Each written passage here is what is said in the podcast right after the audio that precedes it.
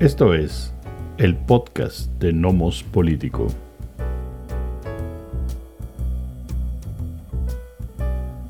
Episodio número 2 de 2024. El estatus de las no campañas y sus aristas.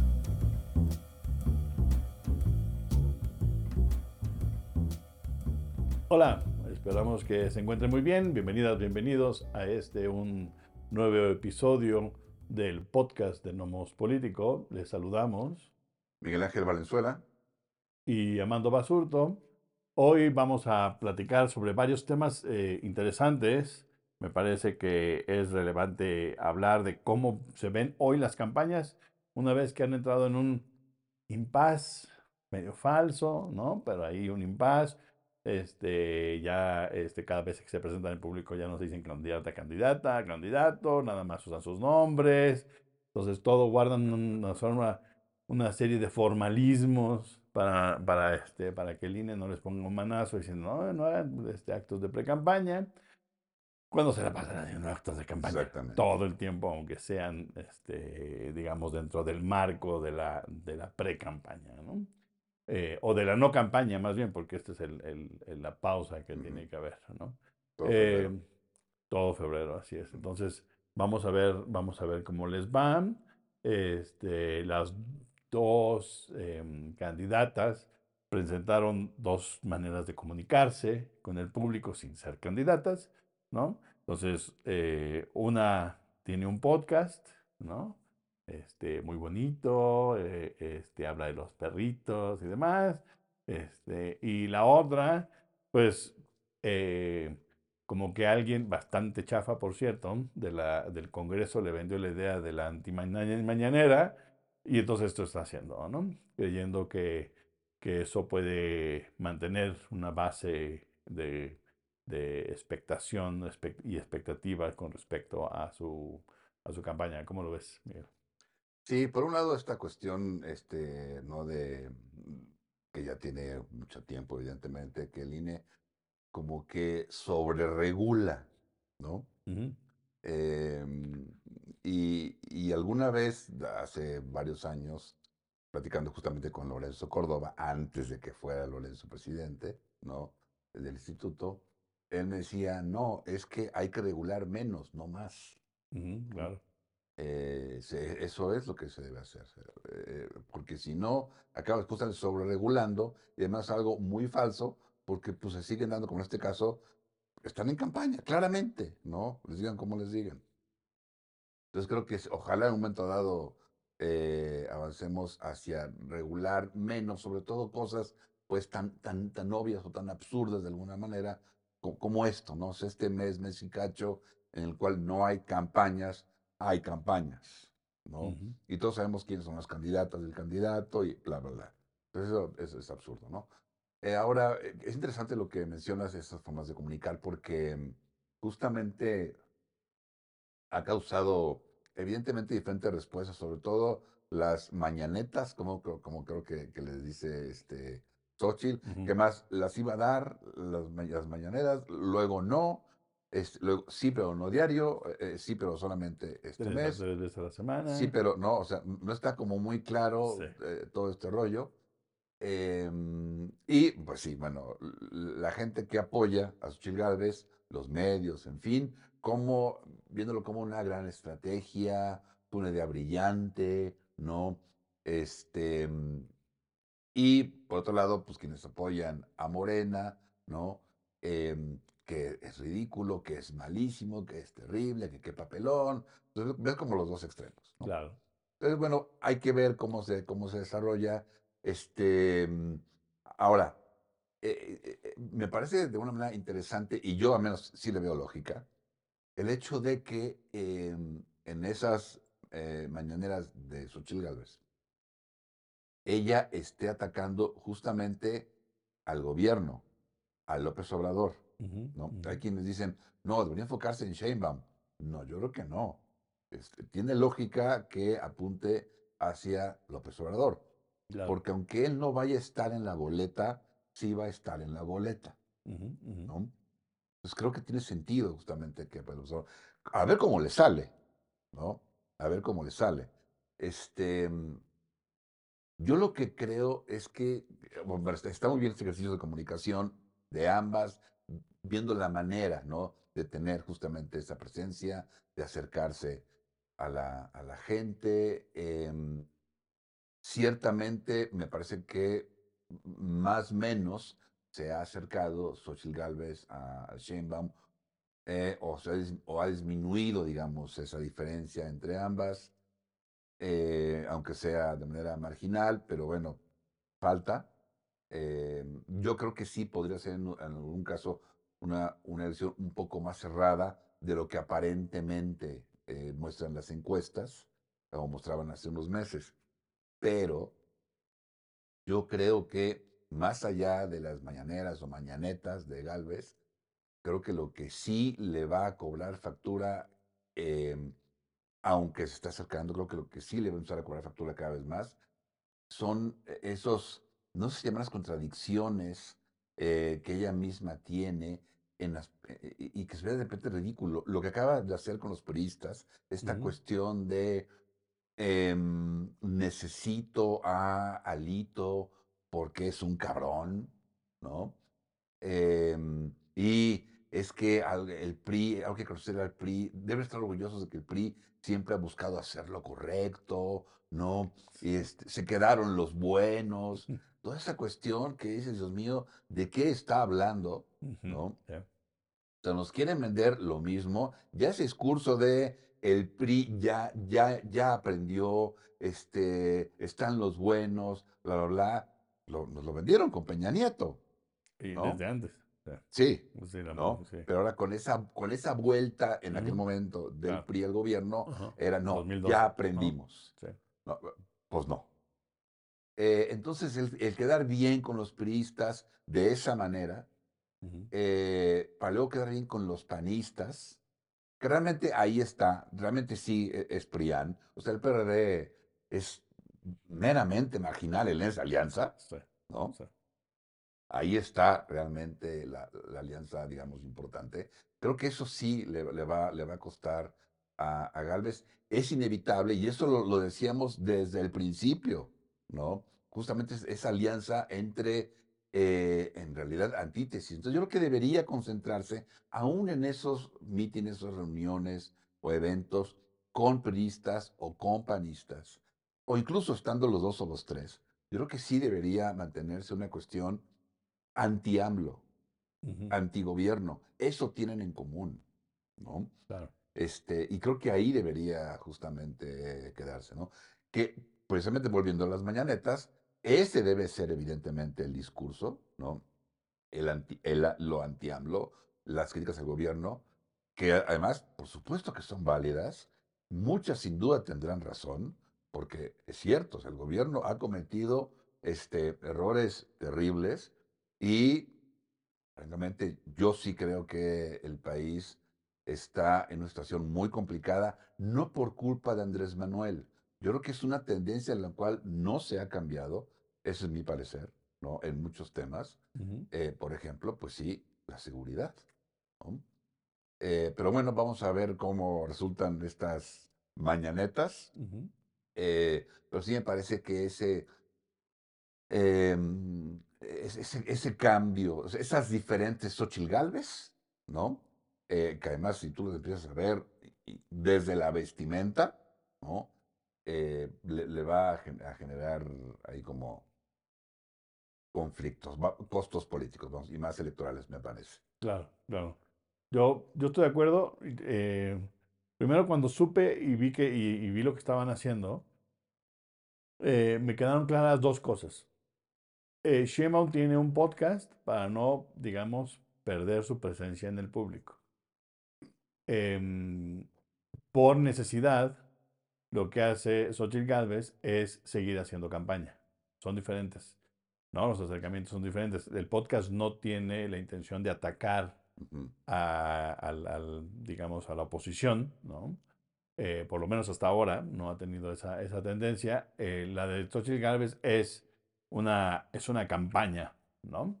Ahora, ¿lo necesitaba hacer ella? No estoy seguro, ¿no? Podría haber sido ella y otros, este, y hacerlo con más variadito y más anti-AMLO en general, como dices Ujú, tú. ujú.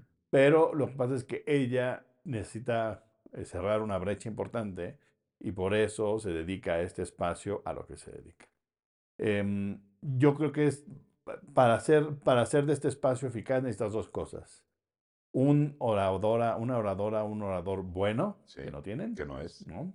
Eh, que tenga capacidad de arenga y, y- y- y suficiente eh, capacidad de, de poner sobre la mesa los temas de una manera en que atraiga a la gente. Y la otra es entender a quién va dirigido, ¿no? Yo, yo lo que, lo que he visto, mi sensación es que va dirigido a la misma gente que todos va a votar por ella.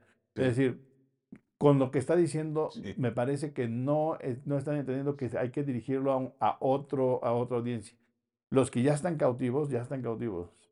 Ya están convencidos de que van a votar. Necesitas vo- voltear a ver a los otros, ¿no? Repetir lo mismo que has estado diciendo durante tres meses, me parece que no necesariamente es la mejor opción. Eh, ¿Le va a alcanzar? No sé, no sé si le va a alcanzar para ganar, no sé si le va a alcanzar para cerrar. La brecha es bastante amplia. Eh, he estado siguiendo las, las encuestas, en realidad la, la diferencia en puntos es más o menos 25, este, que en realidad son 12 y medio. Pero cada vez que se, se conoce, es que se cerró por poquito, pues sí, porque, porque el, la- la- el- el error, el margen de error está en más 3, más 4.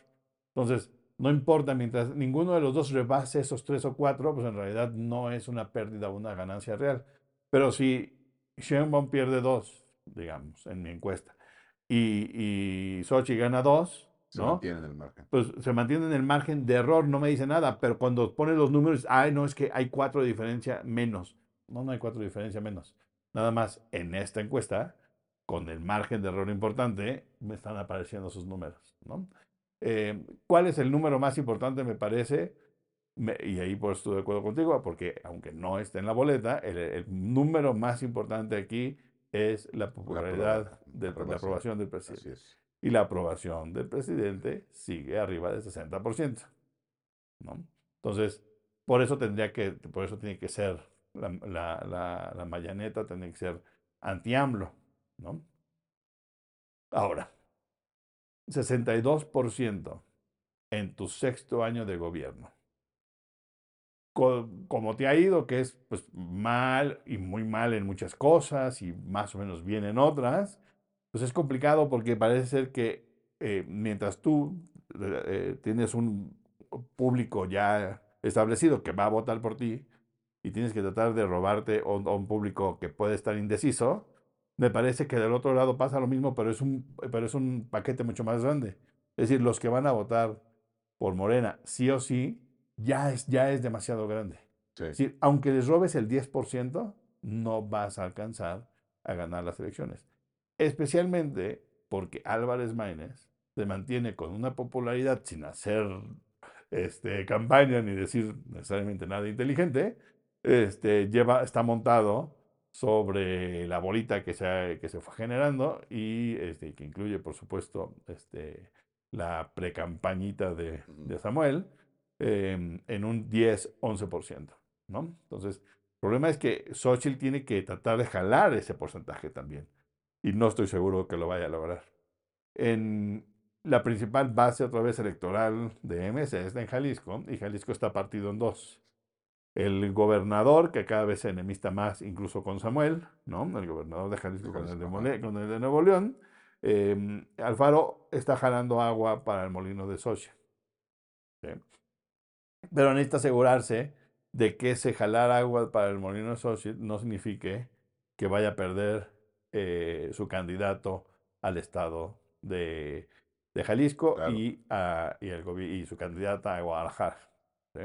Entonces, tú tienes, ellos tienen, eh, el- son demasiados, demasiadas pistas con el circo. Tienes que convencer a la gente de que vote por Xochitl, ¿no?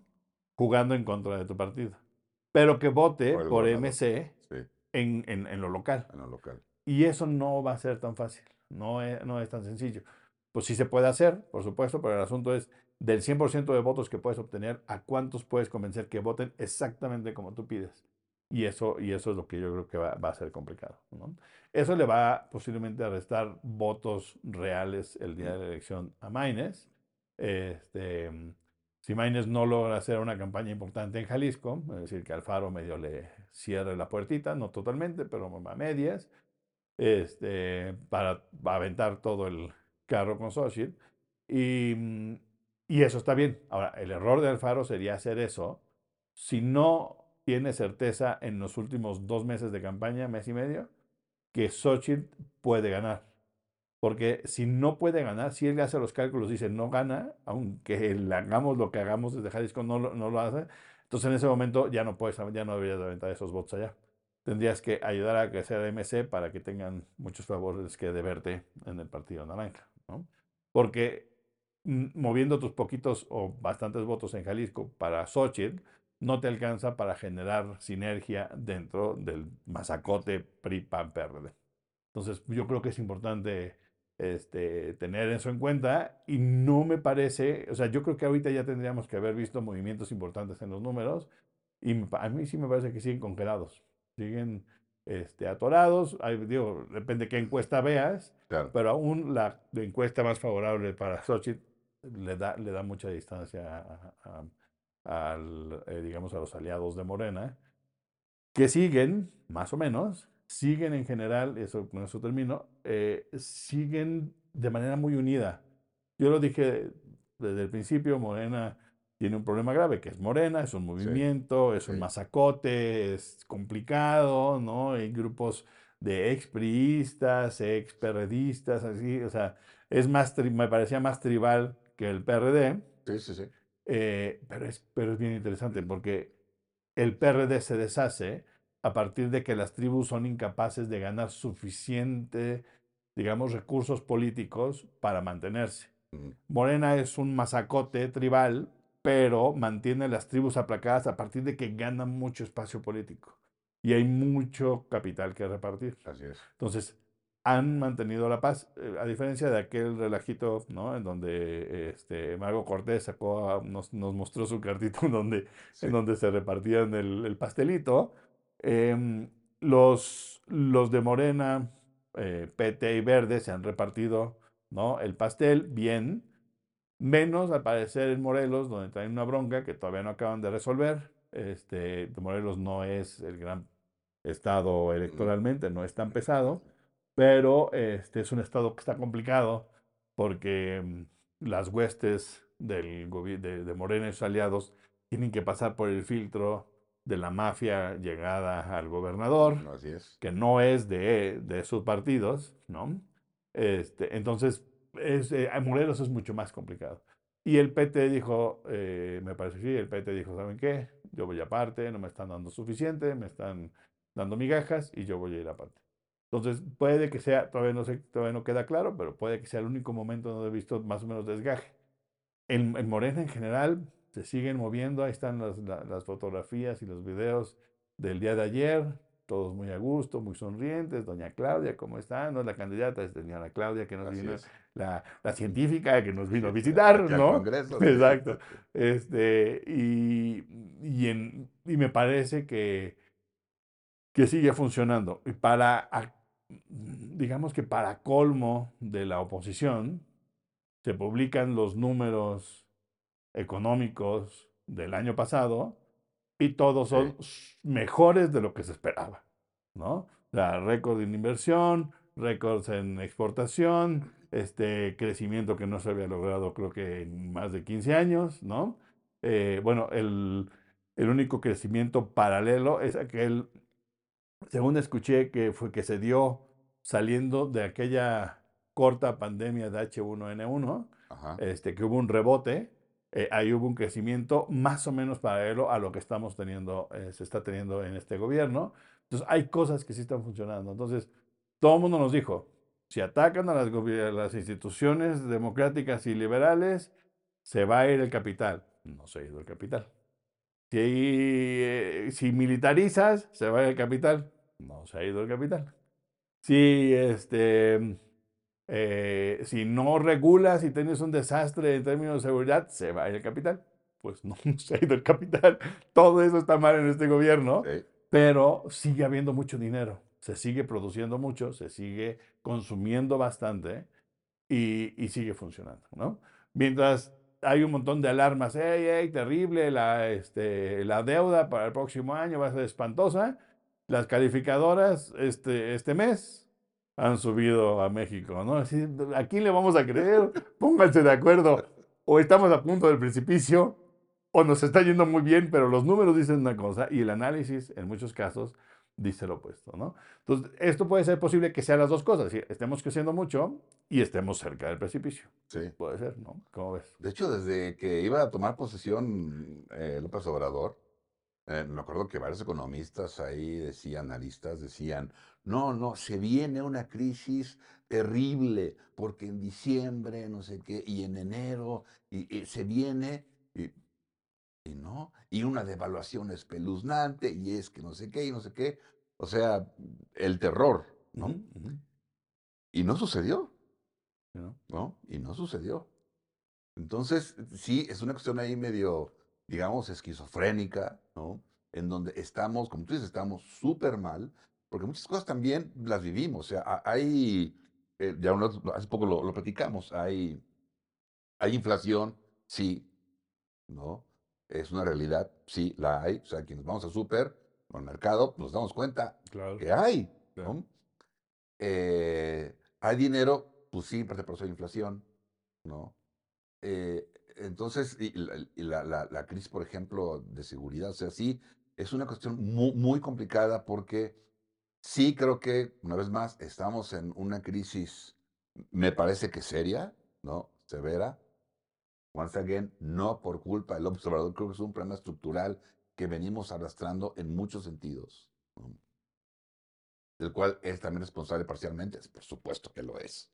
¿no? Claro, sí, razón. Eh, entonces sí, estamos haciendo así, pero por otra parte, uno en efecto no ve, eh, no ve problemas o situaciones que se habían y se siguen advirtiendo que van a suceder, pues no pasaron o no han pasado. Y eso también creo que causa bastante confusión. Ahora, em, sí, eh, eh, volviendo a la cuestión electoral, No. em, sí creo que Morena tiene una base muy sólida por gente que no necesariamente crea en el proyecto de la cuarta transformación o esté muy contenta con el actual gobierno. Creo, creo que hay mucha gente que sí cree en Andrés Manuel, por un lado, y por otra parte, también lo que ya hemos comentado es la operación política en la calle, Claro. ¿no? Sí, O sea, sí. eso, eso es, es fundamental. Y como tú dices, mientras haya que repartir, va a seguir siendo un, un, un animal muy sólido, ¿no? Justamente, Morena. Pero por la otra parte, y también desde el principio lo dijimos, el gran problema de la oposición es cómo venderte como una opción distinta cuando están los de siempre, claro, ¿no? claro. Cómo eh, tratar de, de- de unificar, o sea, qué puntos en común tienen, más allá del anti-López Obradorismo, más allá de estar contra Morena, qué puntos en común tienen. Eso es muy complicado. Em, la carta que tú mencionabas justamente de, de Marco Cortés, o sea, te aclara que cuál, cuál diferencia, cuál honestidad, ¿no? Es, es, es lo mismo de siempre. Ellos y todos. Pero cuando tú te vendes, es de alguna manera, Morena se vendió justamente como eh, eh, eh, la opción distinta, ¿no? No son corruptos, no no sé qué, y es la bandera que, que han manejado. Eh, misma de la cual dudo profundamente, además, ¿no? Claro. Pero igual, igual con la oposición. Entonces, ¿cómo, cómo venderte de esa manera cuando es evidente que son lo mismo? Cuando además en, la- en las listas, digamos, ¿no? De plurinominales, pues ahí están, ahí está Marco, ahí está Lito, ¿no? Claro. Este, o sea, ¿cómo venderte cuando se ve que son evidentemente lo mismo? Ese es el gran problema creo que tiene evidentemente la, la oposición. Ahora, eh, va- yo creo que acabando este, este impasse, ¿no? De, en las cuales no hay campañas oficialmente y re- retomen las, las campañas, creo que sí em, es- esperamos ver Por supuesto, siempre son atractivos, son taquilleros los golpes bajos y la guerra sucia. Es una realidad, ¿no? Y en buena medida la gente ve los debates, ¿no? aunque la gente después diga, ay, no, propuestas, la gente quiere ver, quiere ver sangre, ¿no? Claro, Este, o sea, aunque hubiera propuestas muy elaboradas, muy probablemente ni las entenderíamos. claro, claro. Entonces, No genera el mismo meme, pues. exacto, Sí, ¿no? O sea, es la idea. No obstante, sí es interesante ver en los debates y en general entrevistas que seguramente darán las candidatas y el candidato, pues sobre todo las candidatas que son quienes pueden ganar, no, Maines no, no va a ganar, eso no. es evidente no va a suceder. Entonces, ver qué propuestas tienen en muchos o en algunos temas que son realmente relevantes para la cotidianidad, más allá de cuestiones estructurales, incluso de instituciones, ¿no? Eh, ¿Qué propuestas tienen en temas como, pues sí, la seguridad, ¿no? La seguridad en las carreteras, por ejemplo, que se ha vuelto un gran problema en varias zonas del país. Em, la seguridad, claro, en las calles, el combate al crimen organizado, eh, que son temas evidentemente relevantes, urgentes, ¿no? Que aquí también ya lo comentamos hace, hace poco. em, ¿qué, qué propuestas puede haber, por ejemplo, en, em, pues sí, en, en- en- algunas instituciones eh, relevantes? Eh, otro tema puede ser la migración, ¿no? Tanto al norte como en el sur. Entonces habría que ver y tendrá que ir pensando, eh, seguramente lo hacen ambas campañas, ¿no? Ujú. ¿Cómo, eh, cómo enfrentarían muchos de esos problemas si es que se convierten en gobierno, tanto, tanto Claudia Sheinbaum, ¿no? Como Xochitl Gálvez, Ajá, claro. ¿sí? muy bien. Porque sí hay, se vienen evidentemente temas muy complicados y uno de ellos, no es que aceptar de una vez o vamos a otro mientras, el de la migración, ¿no? Que claro, es un tema importante, repito, no solo por lo que está pasando en Estados Unidos, que ahorita vamos a hablar sobre eso, la cuestión de Biden, ¿no? Y, y, este, cerrar, entre comillas, la frontera, y Trump y el Congreso, sino también eh, es, es, es muy importante lo permeable que es de hace muchísimos años, por supuesto, la frontera sur. ¿no? Eh, si hay varias zonas que el gobierno realmente no, no maneja, no domina, la frontera sur es una de ellas. ¿sí? Sí. Eh, es cada vez más la, el, el- el dominio, digamos, del crimen organizado en, en esa zona, porque además le es útil en muchos sentidos. ¿no? Eh, y creo que el incremento de, de migrantes, porque antes los migrantes venían, pasaban por México y se iban a Estados Unidos. Pocos se quedaban, pero ahora creo que cada vez más se quedan en nuestro país. Entonces ahora vamos a empezar a ver nosotros, aquí en México, em, una realidad de la migración que no teníamos. Ajá. Este, y eso puede generar muchos problemas, muchos, muchos problemas. ¿Sí? Cada vez más vemos en varias de, ciudades del, del país, em, pues más migrantes que no están pasando, que se están quedando. Y eso va a generar, va a generar esos problemas y habrá que ver cómo piensan eh, responder. ¿no? Claro, claro. En Estados Unidos el asunto es pues muy electorero, ¿no? Exacto. Eh, el tema, el tema siempre, siempre es eh, electoral eh, o electorero, pero hoy en especial lo es más, lo fue, eh, lo fue en, en 2016, lo está haciendo ahora. Eh, creo que yo estoy coincido contigo, vamos a vivir una, ya estamos viviendo una realidad distinta ¿eh? en términos de migración, ¿no? Eh, de migración especialmente de esta, porque una, una, una cosa es los migrantes que vienen a México a quedarse, a residir, a buscar trabajo y demás, y otras son los que no tienen intención de quedarse, ¿no? Eh, vienen con la intención de pasar a Estados Unidos y ven un estorbo, el no poder pasar. Este, nosotros somos el país tapón, ¿no? Para, para bien y para mal. Em, y además somos un país tapón que no tiene recursos y que no está recibiendo recursos para, para mantener, digamos, eh, en las mejores condiciones el flujo de migrantes que está recibiendo, que sí son miles, ¿no? Los estadounidenses, eh, ahorita no me voy a acordar del número, pero el, el, el- eso, hay un número récord de gente detenida en la frontera en diciembre pasado, este, nunca antes alcanzado, Estaba en- entre nueve, entre nueve mil y diez mil al día. de 9 y 10 mil al día, sí, es, es un número enorme, eh, gigantesco. Y más o menos esa es la cantidad de gente que cruza por México, este, tal vez, este, no al día, pero, pero cerca, ¿no? Pero no importa que, que no sean 10 mil, con que sean la mitad, es mucha gente que no tiene, este, bueno, que es primero, es muy fácil víctima de autoridades, Sí. ¿no? Este, corrupción o crimen organizado, más o menos organizado, desorganizado, no importa, es crimen, ¿no? Que ahorita ese es un problema que me parece que, que es grave, porque, porque ¿qué, sig- qué sig- qué significa ser crimen organizado? Tener un grupito de 40 personas que se dedican a extorsionar a los peceros de Tasco, ¿no? Es decir, ¿qué tan organizado tienes que ser? Pues no tienes que ser muy inteligente. Este, sigues al que maneja los peceros y lo amedrentas antes de que entre a su casa, ni siquiera necesitas un arma, nada más le adviertes que si no pagan una lanita, este, se los va a cargar a la fregada y ya, y es muy fácil operar, es muy fácil porque es muy complicado seguir este tipo de crímenes, este, y más en un, en un país tan complicado como, en- como es México, donde las policías locales pues son, este, no sirven, ¿no? No sirven porque o están coludidas o no tienen los recursos ni la Exacto. capacitación, ¿no?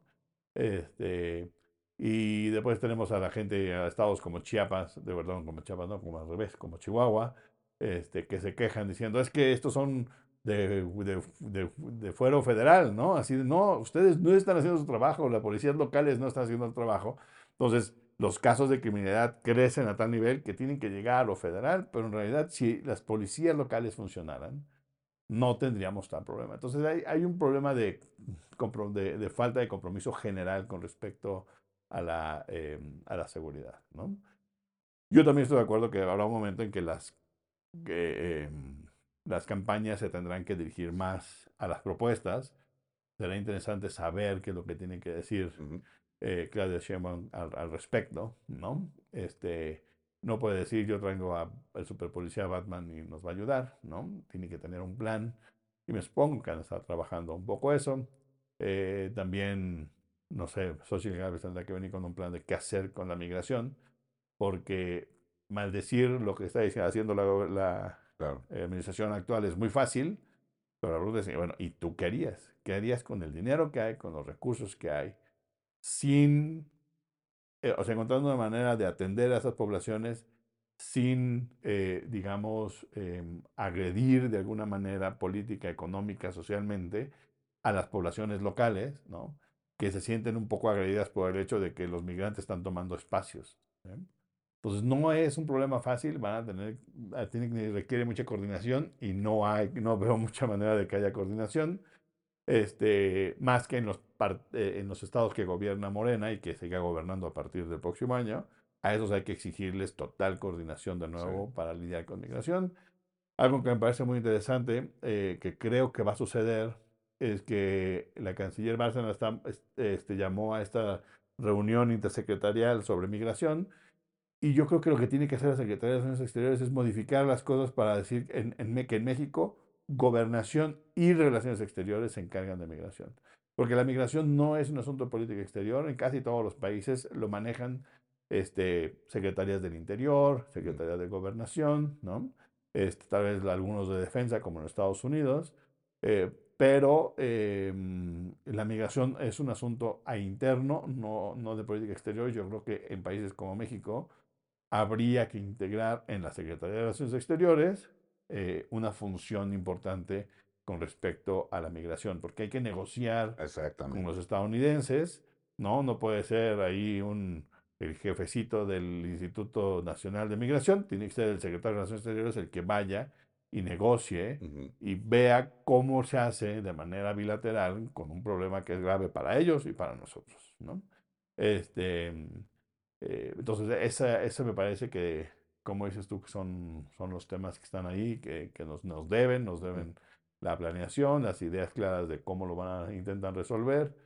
Em, y vamos a ver si, si se extiende hacia allá, porque lo que tenemos es posiblemente un gobierno como el de, de Claudia Sheinbaum, que podría ser un gobierno que siga más o menos bajo la lógica actual. Yo creo que en realidad le va a dar vuelta más o menos rápido. Este, nada más no lo puede hacer ni decir hoy en día, pero yo creo que lo va a modificar. No sé si para bien o para mal. No creo que siga la misma tendencia porque Ok. no es López Obrador. Además, no va a tener el dinero que tiene López Obrador, porque lo que es cierto es que su capacidad, por ejemplo, de, de construcción de infraestructura posiblemente se vea limitada los primeros años y demás. Eso por un lado. Por el otro lado, em, una, como tú decías, una, una social Gávez rodeada de los mismos de siempre. ¿no? Ella es de los mismos de siempre, rodeada de los mismos de siempre, pues ¿qué van a proponer? Pues lo mismo de siempre. Entonces, ese se vuelve un problema, no solamente en términos de si quieren ganar o no las, las elecciones, sino en términos de todos nosotros estamos atorados, Sí, porque si ganan nos van a ofrecer lo mismo de siempre, que no ha funcionado. ¿no? Y eso de que no ha funcionado, si quieres, podemos aplicar también a otro tema que me parece que es importante, va a venir la presentación de eh, la propuesta de reforma de, del presidente, en donde piensa acabar con las instituciones neoliberales y aumentar este, el, em, no el salario, sino el- eh, la, la pensión, ¿no? las Este, pensiones, sí. ¿no? Eh, el PRI ya salió a decir, bueno, Sí. hay que dividir, ¿no? Sí. Aquellas que atentan contra la democracia, no, vamos, no. no van a pasar. ¿no? Entonces, a ver, a ver, espérense, espérense. Ninguna institución de las que quiere tirar el, peje son relevantes para la democracia. Ninguna. Todas son eh, más, más importantes para el elemento liberal de esas democracias que la democracia misma.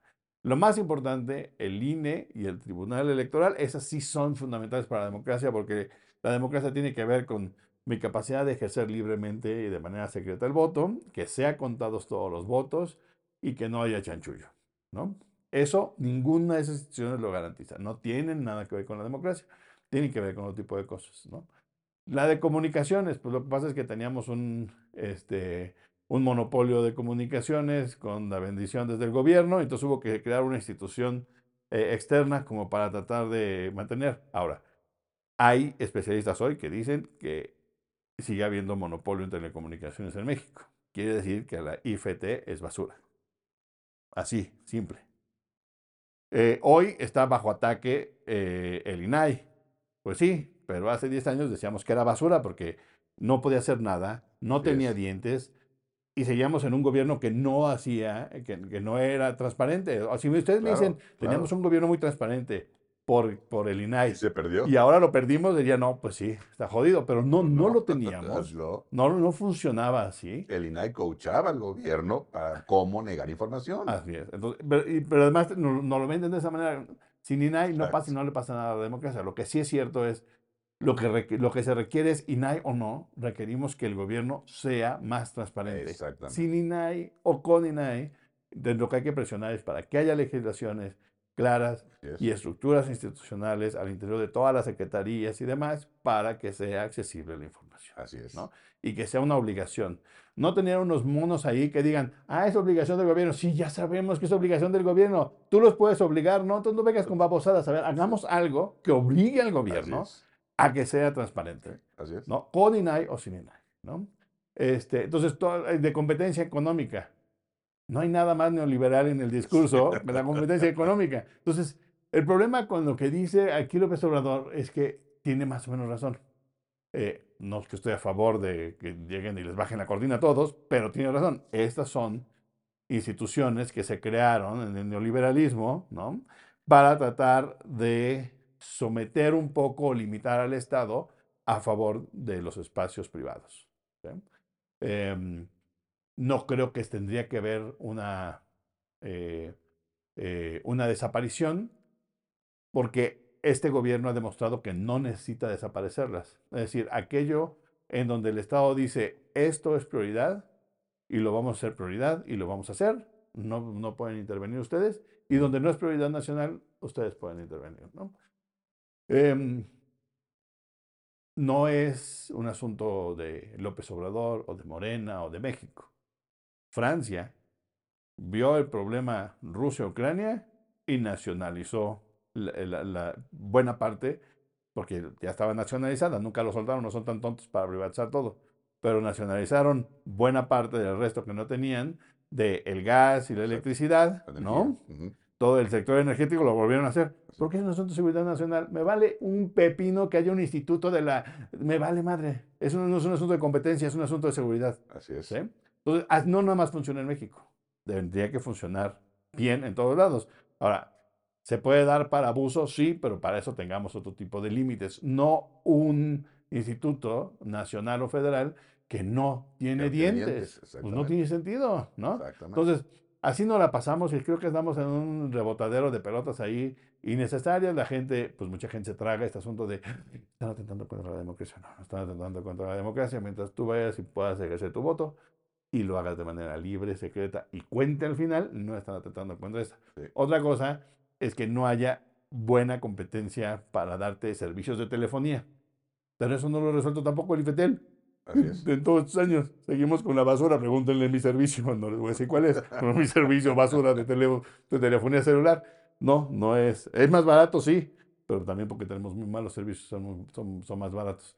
Este, en realidad no están baratos, la idea es que fueran mejores. Así y el. IFETEL no sirve, no tiene ni una capacidad para ser mejores, para mejorar los servicios que se proveen en México. Entonces, yo creo que ese, ese teje y maneja va a ser complicado. Y lo otro es lo de las pensiones que me parece electorero, innecesario. Me parece que, pero, pero es interesante que el PRI se dé cuenta, ya, ya han de haber medido las, las aguas y dijeron, híjole, sí funciona, ¿no? Entonces no podemos ir nomás que no da rajatabla. Vamos a ver Exacto. qué dice el PAN y vamos a ver cómo se rompe un poco otra vez esta alianza o se desquebraja un poco más Exactamente. a partir del tema, ¿no? Sí, de- antes déjame, regresar un poco al tema, Sí. migratorio Claro. para poco contextualizar. Este, en efecto, eso, a partir de noviembre comienza a, a crecer de manera muy importante el flujo, el flujo de migrantes y además los encuentros, como llaman los estadounidenses, ¿no? a, est- a estos migrantes que algunos piden refugio, otros no, en fin, ¿no? Y creció a los 9 mil, 10 mil por mes, ¿no? Eh, es muchísimo, se triplicó con respecto creo que a 2018, que fue cuando hubo otra crisis. ¿no? Y que se negoció ahí este, eh, con, con Estados Unidos. Em, entonces esto creció muchísimo. Por lo cual, justamente Joe Biden, ¿no? Le pide al Congreso que apruebe una serie de, mm, un paquete, perdón, con el cual eh, él, que si, si lo aceptan, entonces él inmediatamente cierra la frontera. ¿sí? Ahora, eh, dos cosas. Un, un poco esa negociación para, dice, yo cierro la frontera o controlo la frontera, ahorita voy para allá, a cambio de que se mantenga el apoyo a Ucrania. Ujú. Porque él quiere el apoyo a Ucrania, pero los republicanos quieren controlar la frontera.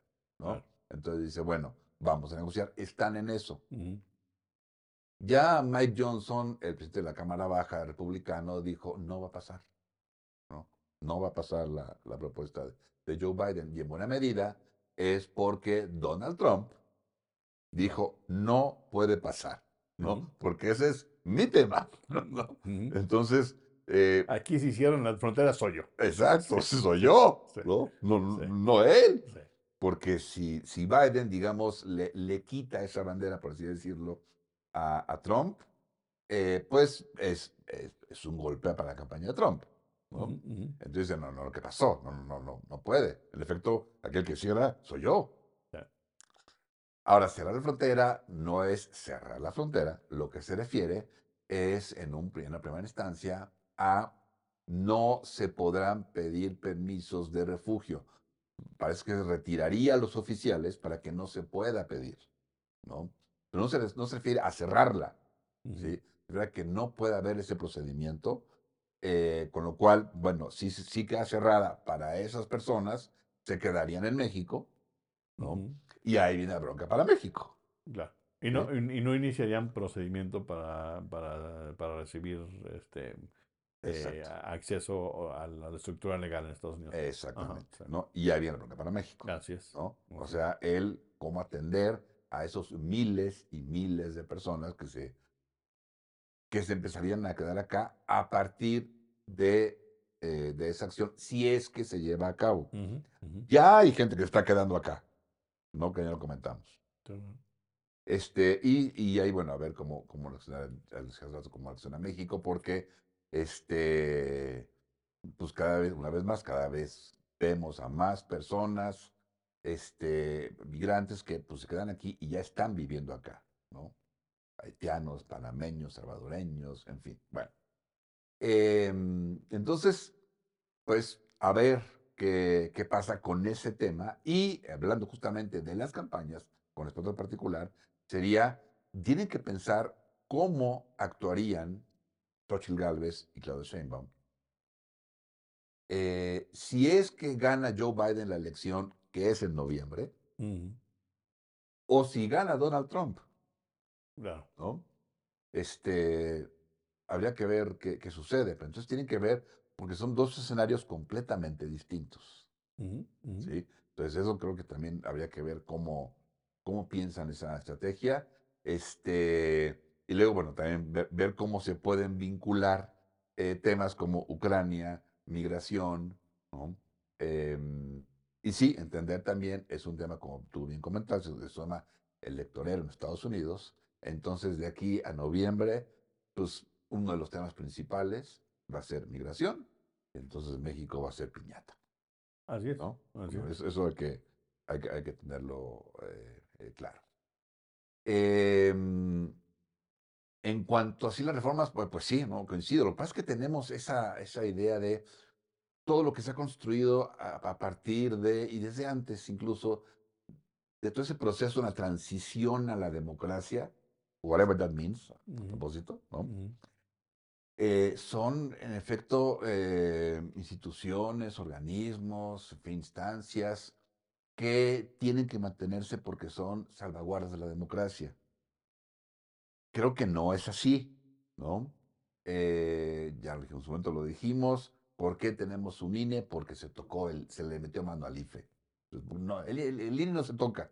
Pues se tocó el IFE, por eso hay INE, ¿no? Entonces, hay que buscar la manera de que sean más funcionales o tal vez de eliminar a- algunas, pero teniendo legislaciones como tú comentabas. Creo que ese es el punto. ¿Cómo, cómo lograr los objetivos más allá de las instituciones, ¿no? que no necesariamente funcionan? ¿sí? Este, un ejemplo que en, en, en relaciones internacionales es este, muy, digamos, conocido y debatido discutido, Ujú. eh, la utilidad de la Asamblea General frente al Consejo de Seguridad. Ujú. ¿no? Uno tiene dientes, el otro no. Claro. ¿no? Entonces hay una, hay una gran diferencia. Claro. ¿sí? Eh, entonces ver cómo, cómo, pueden, cómo pueden funcionar. Y la otra, eh, de alguna manera más teórica y, y no sé qué tanto, eh, digamos, tendría sentido no Eh, aterrizarla, no, no sé, y es la diferencia que hay entre liberalismo y democracia. Ujú. No son lo mismo, ¿no? Pero no solo son lo mismo. En algunos puntos se relacionan, pues sí, ¿no? Pero en otros no necesariamente. Son claramente distintas, ¿no? Claro. Defienden cosas distintas. Em, si bien, repito, puede haber puentes, pero el liberalismo protege, por ejemplo, al individuo, y lo importante es el individuo como tal, y sus derechos, libertades, etc. La democracia habla de masas. No son lo mismo. El beneficio de uno puede interpretarse como el beneficio de otro. Entonces, eh, precisamente el ejemplo que ponías de Francia, una cosa es cuidar el interés nacional, ajá, y ahí tiene que actuar el gobierno y usar el poder el gobierno, pasando sobre libertades, perdón, sobre ideales liberales, porque hablas de seguridad. Claro, sobre libertad, especialmente la libertad del mercado. Exacto, exacto, ¿no? Em, y la libertad de los propietarios, ¿no? O sea, es esta cuestión de estar libre de obstáculos del gobierno ujú. para buscar bla, bla, bla, bla, porque hay un, un objetivo o un fin último que es la seguridad del Estado, no del gobierno, del Estado, Ujú. ¿sí? Y colectiva. ya. Claro. y eso mata a lo otro.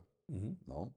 Entonces, eh, pero tenemos como esta idea, por la historia también es cierto, ¿no? Que muchas veces el, gobierno, entre comillas, confunde, eh, confunde, entre, comillas, eh, el Estado con el gobierno y busca, en lugar de beneficio del Estado, el beneficio del gobierno, ¿no? Entonces sí, también entiendo esa parte, pero em, no todo, no todo lo privado es bueno, no todo lo gubernamental es malo. Sí es, es una cuestión tirante. En medio estamos nosotros, ¿no? La sociedad, sí. Y tal vez ahí nuestro papel eh, debe ser mucho más activo que pasivo, pero también debe pasar por el análisis, por la racionalidad, ¿no?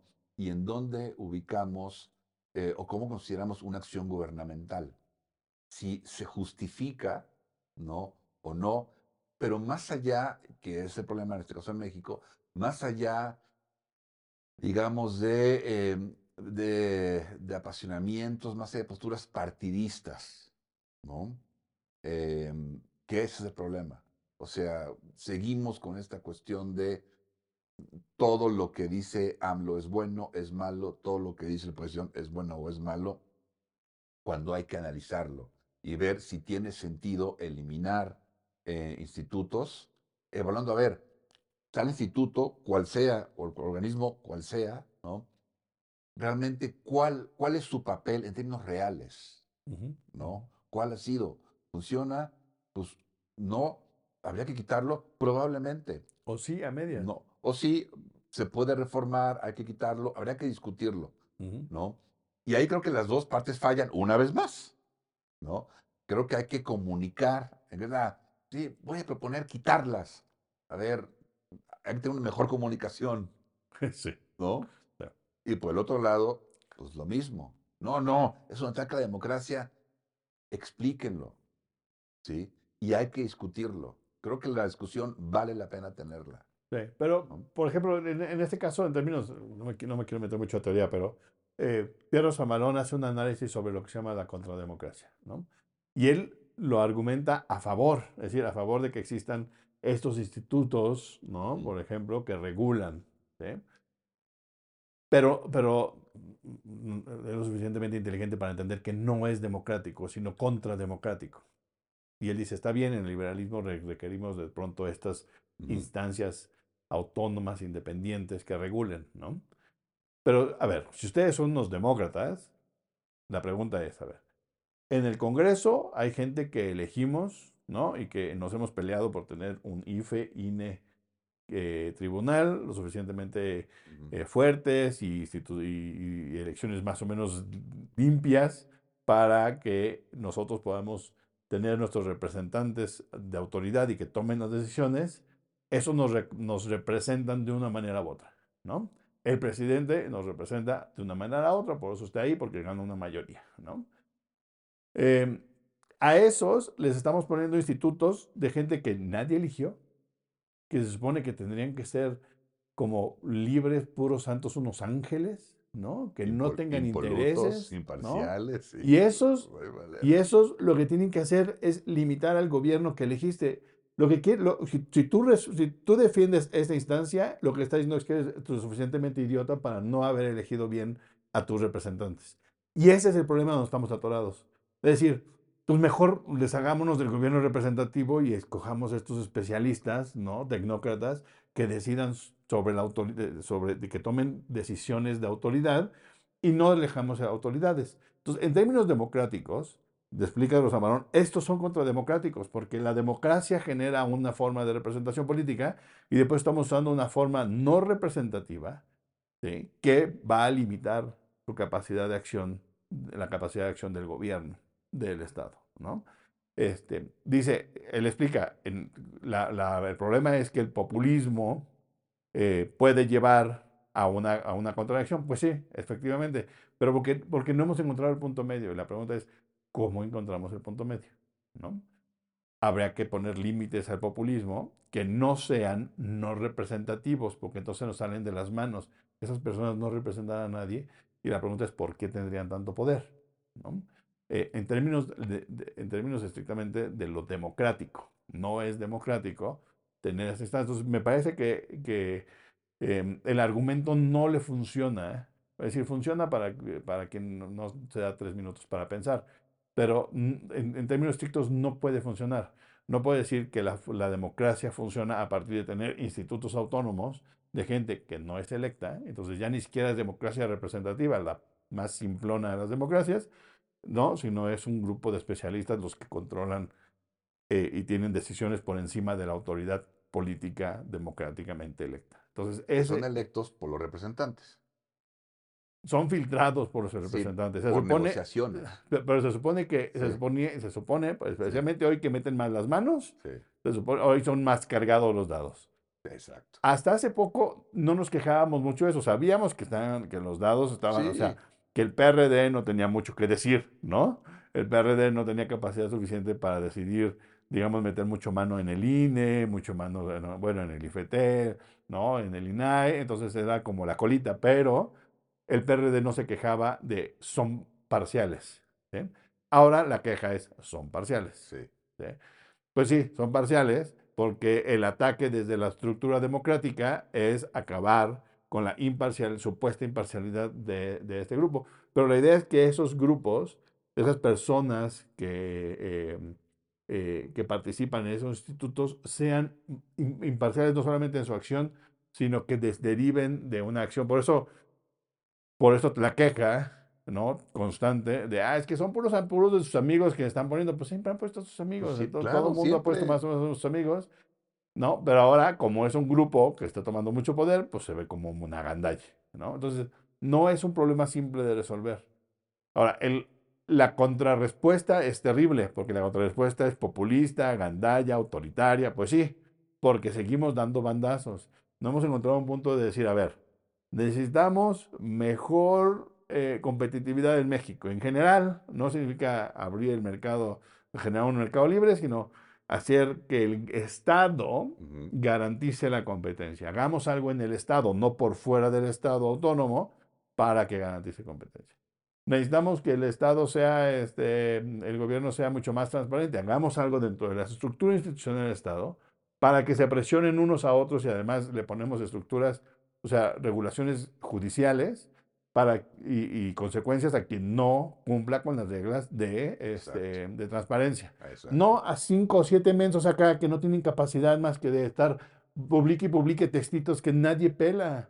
¿no? Entonces, hagamos en nuestros, nuestros gobiernos más transparentes a partir de modificar la, la institución y no de generar un apéndice. ¿eh?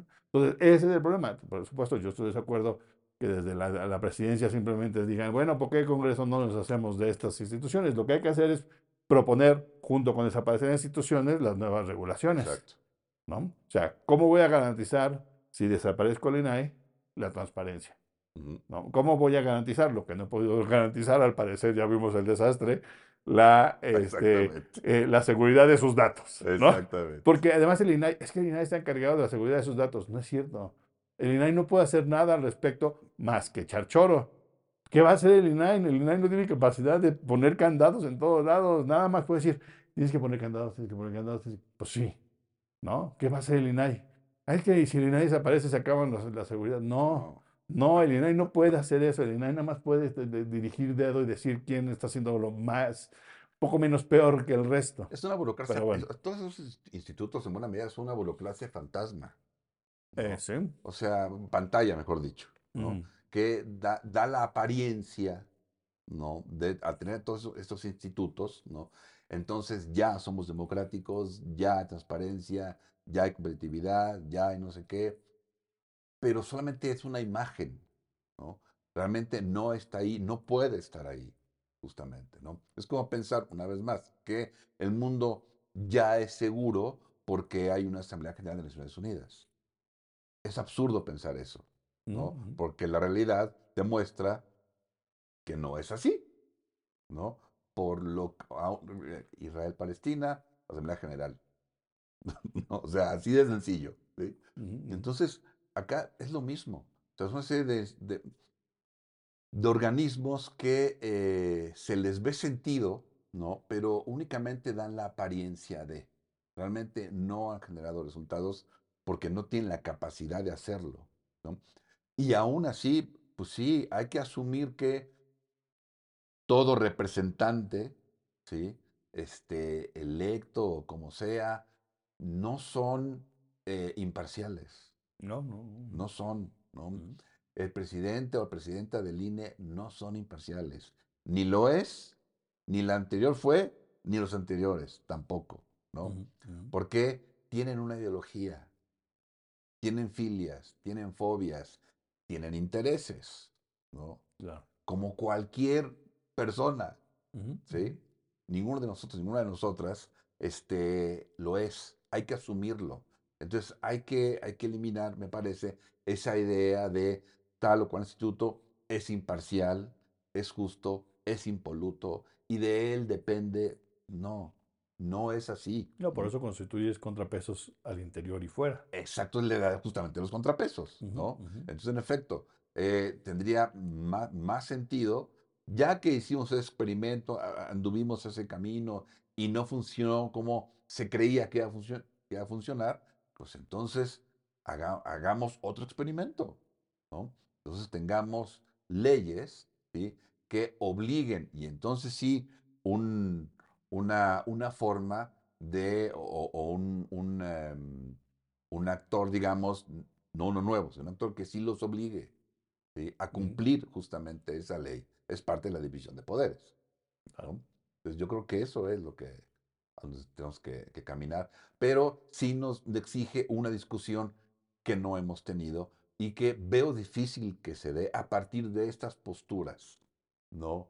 Este, fóbicas, ¿no? Cuando hay que platicarlo. Pero cada cosa, lo ven, la- compran enseguida el discurso de muchos medios de, este, se va a acabar la democracia no, si no hay tal o cual cosa. No, no se va a acabar. Claro, es cierto. O sea, hay que ver ahora cómo, cómo el gobierno se obliga a sí mismo a respetar las leyes. Sí es lo que ahora hay que averiguar cómo se puede hacer, ¿no? Este, pues sí puede ser con pesos y contrapesos reales, ¿no? Al interior. Y eso es un problema, sí, sí, por supuesto que lo es, Claro que lo es. Históricamente lo hemos vivido. Sin duda.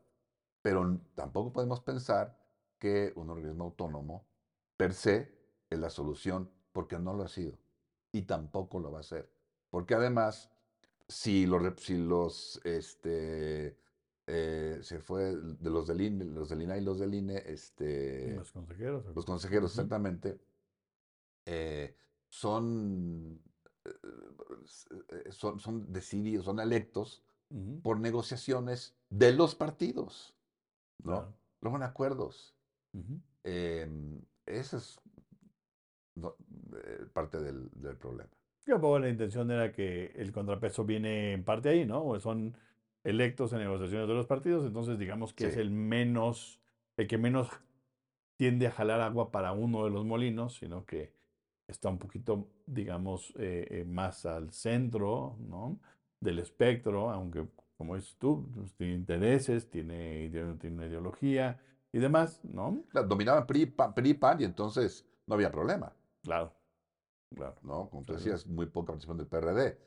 Cuando cambia el escenario, entonces ya no les gustó. Sí, no, ya, ya esto de que se negocie y se ponga desde arriba, pues ya no, ya no me gusta porque ya no estoy yo al control el- el, eh, controlando el mando, Pues ¿no? sí. Como lo que decíamos los jueces en su momento. Sí, sí, claro. pues, la- misma lógica. ¿no? Sí, sí. Sí. Entonces, bueno, sí, efectivamente yo no creo que vaya a haber espacio para, para hablar de manera constructiva en lo espacio público. Em, la- los partidos, nadie, nadie tiene gran interés en, hoy en día, al parecer, en proponer. Ujú. Eh, posiblemente los únicos que han mantenido cierta autonomía y podrían hacer propuestas interesantes, eh, verse hasta incluso sagaces y decir, a ver, replanteemos, este, ¿se acuerdan de aquel señor este, Muñoz Ledo que ya se nos murió y que decía, pues no esa idea, pero replanteemos, miren, aquí con P y PA están elementos de cómo modificar los, son los DMC, ¿no? En Así lugar de es. estarse peleando y hacer tonterías y apoyando a candidaturas como las que hacen en Nuevo León, sería interesante decir, a ver, no, se trata de modificar el Estado y de modificar instituciones. Y aquí hay cuatro opciones, ideas de cómo modificar, cómo podemos modificar para mejorar nuestra, nuestra capacidad de representación democrática, la eh, transparencia de los estados y del gobierno federal, em, cómo, cómo mejorar la competitividad sin atentar contra cosas como, por, por supuesto, eh, las CFE y Pemex eran monopolios, entonces tú pones un instituto que es independiente para ayudarte a destruir los monopolios, ¿no? Entonces, este, que no funcionen así, que funcionen de mejor manera para que haya las mejores condiciones posibles, manteniendo el equilibrio entre, digamos, un mercado sano y un Estado que es capaz de responder ante las necesidades de la población, porque para eso está, no para responder al mercado, sino para responder a las necesidades de la población. Y eso es lo que no veo que vaya a suceder pronto. Este, espero que después de las elecciones y después de enfrentar los primeros acomodos haya posibilidad de, de un espacio en donde haga Morena y sus aliados hagan algo que nos han prometido, porque se han dedicado a destruir. Y me parece que poco a construir. Y yo creo que tienen que pasar a un momento de construcción y espero que no ganen suficiente mayoría para que lo hagan a su manera nada más, sino que tengan que abrir espacios. Exactamente. Y todo el mundo entre en un espacio un poquito, como esto, más razonable, ¿no? De negociación, de plática, de análisis, de propuesta, en donde podamos mejorar nuestras instituciones, eh, habiendo aprendido las lecciones de lo, que, de lo que experimentamos durante los últimos 20 años. Así es. Pues sí, pues este, esperemos que, que suceda. Vamos a estar pendientes de qué pasa, Amando, estas, este, estas semanas de no campaña, pero sí campaña. A ver cómo van las, las mañanetas ¿no? de Xochitl Galvez, en fin. A ver qué pasa también en Estados Unidos con esa cuestión del paquete que propuso Joe Biden. Eh, y bueno, pues eh, nos despedimos, Amando. ¿no? Así es, que estén muy bien. Nos vemos pronto. Hasta luego. Hasta luego. Esto fue Nomos Político.